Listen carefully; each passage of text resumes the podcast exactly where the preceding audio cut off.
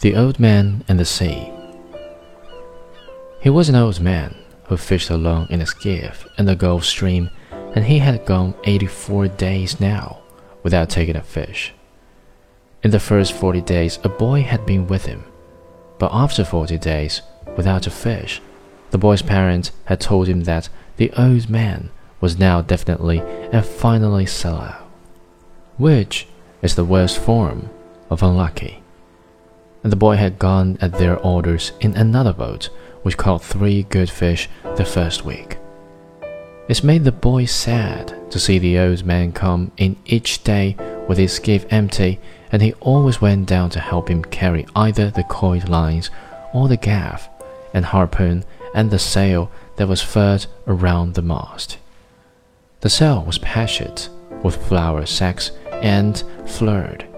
It looked like the flag of permanent defeat. The old man was thin and gaunt with deep wrinkles in the back of his neck. The brown blushes of the benevolent skin cancer the sun brings from its reflection on the tropic sea were on his cheeks. The blushes ran well down the sides of his face, and his hands had the deep, creased scars from handling heavy fish on the cords. But none of these scars were fresh. They were as old as erosions in a fishless desert. Everything about him was old except his eyes, and they were the same color as the sea and were cheerful and undefeated. Santiago, the boy said to him as they climbed the bank from where the skiff was hauled up. I could go with you again. We've made some money. The old man had taught the boy to fish, and the boy loved him.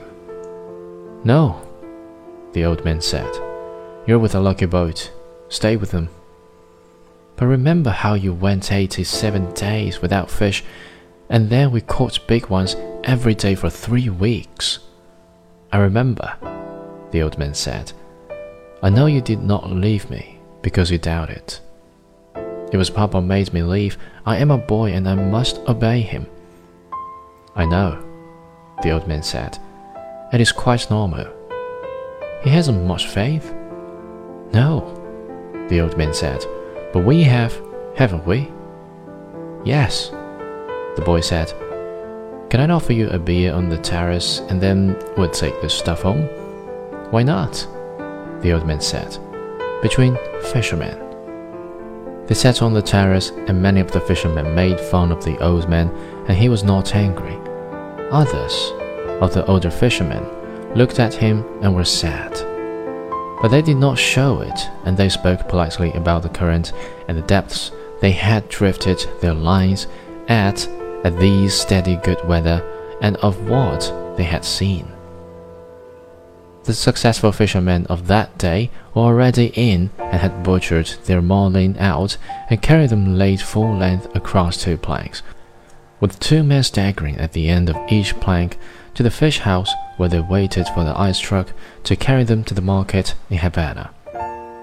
Those who had caught sharks had taken them to the shark factory on the other side of the cove where they were hoisted on a block and tackled, their livers removed their fins cut off, and their hides skinned out, and their flesh cut into stripes for salting. When the wind was in the east, a smell came across the harbor from the shark factory. But today, there was only the faint edge of the odor because the wind had backed into the north and then dropped off, and it was pleasant and sunny on the terrace. Santiago, the boy said. Yes, the old man said. He was holding his glass and thinking of many years ago. Can I go out and get sardines for you for tomorrow? No. Go and play baseball. I can still roll, and Rogelio will throw the nets. I would like to go. If I cannot fish with you, I would like to serve in some way. You bought me a beer, the old man said. You are already a man. How old was I when you first took me in the boat?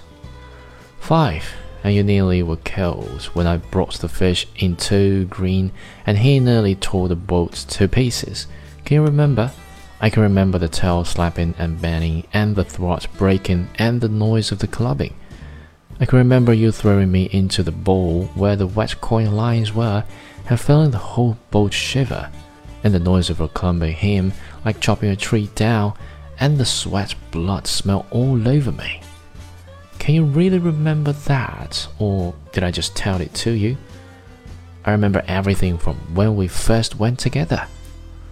The old man looked at him with his sunburned, confident, loving eyes.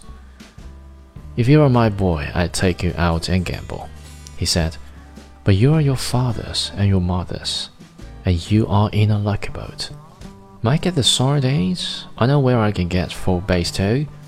I have mine left from today. I put them in salt in the box. Let me get four fresh ones.